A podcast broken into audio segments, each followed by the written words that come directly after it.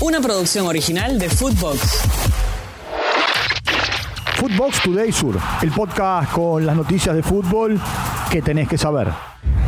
Destino Río. Nicolás de la Cruz fue anunciado como nuevo jugador de Flamengo para el 2024.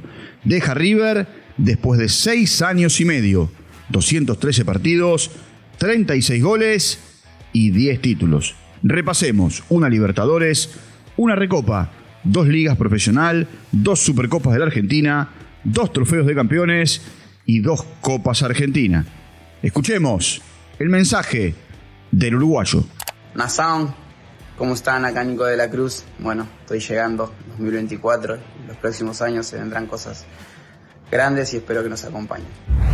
A corazón abierto. Leonel Scaloni visitó Universo Valdano y en una interesante charla con el exfutbolista dejó varias sentencias. Lo escuchamos.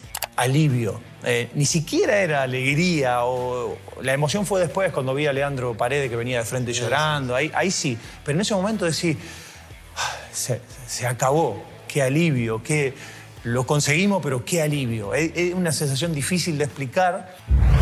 Tevez tiene su 9.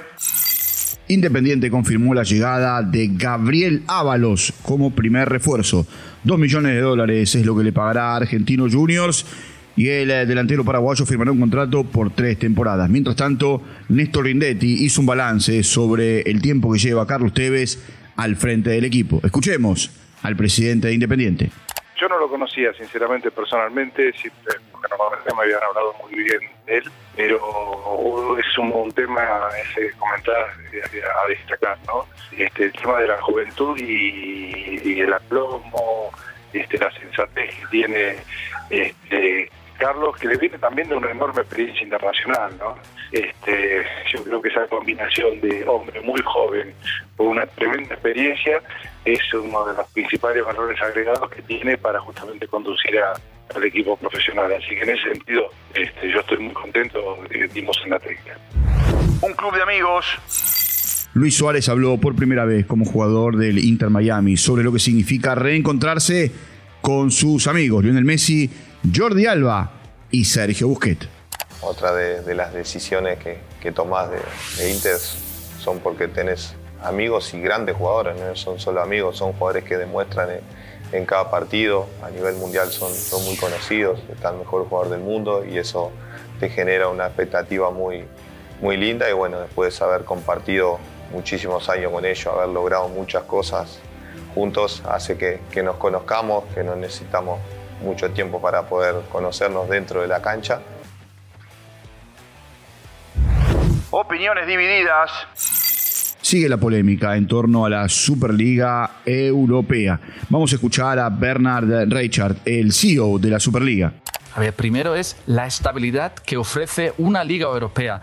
Clubes, sobre todo clubes en ligas, en países pequeñas que pierden competitividad y pierden sus mejores jugadores cada vez a más temprana edad a las ligas más grandes, delante de todo la Premier, ahora tiene la posibilidad que realmente tener una segunda pata importante en Europa. Pero eso cuesta dinero.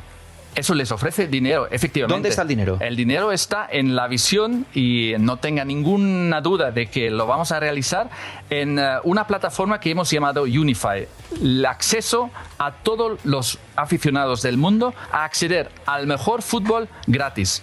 También habló Javier Tebas, el presidente de la Liga Profesional Española. No es verdad, no es cierto lo que están anunciando. Es una competición muy similar y más cerrada que la se anunció en el 2019 y que fue rechazada por el fútbol eh, europeo, por todos sus clubes y sus ligas, donde son tres categorías, 16 la primera, 16 la segunda, 20 la tercera, y solo las ligas nacionales tenemos acceso a través de la tercera categoría. Las otras ascienden y descienden dos clubes solamente. Es fácil ver que con ese modelo de competición, en esa categoría primera que llaman Star, siempre van a estar los mismos clubes y es como una liga casi cerrada, no tan cerrada como la 21, pero casi cerrada y más cerrada que la reforma del 19. Nuevos entrenadores. Gustavo Quinteros fue anunciado como nuevo timonel de Vélez, mientras que Sebastián Grassini asumirá como nuevo técnico de Platense. Footbox Today Sur.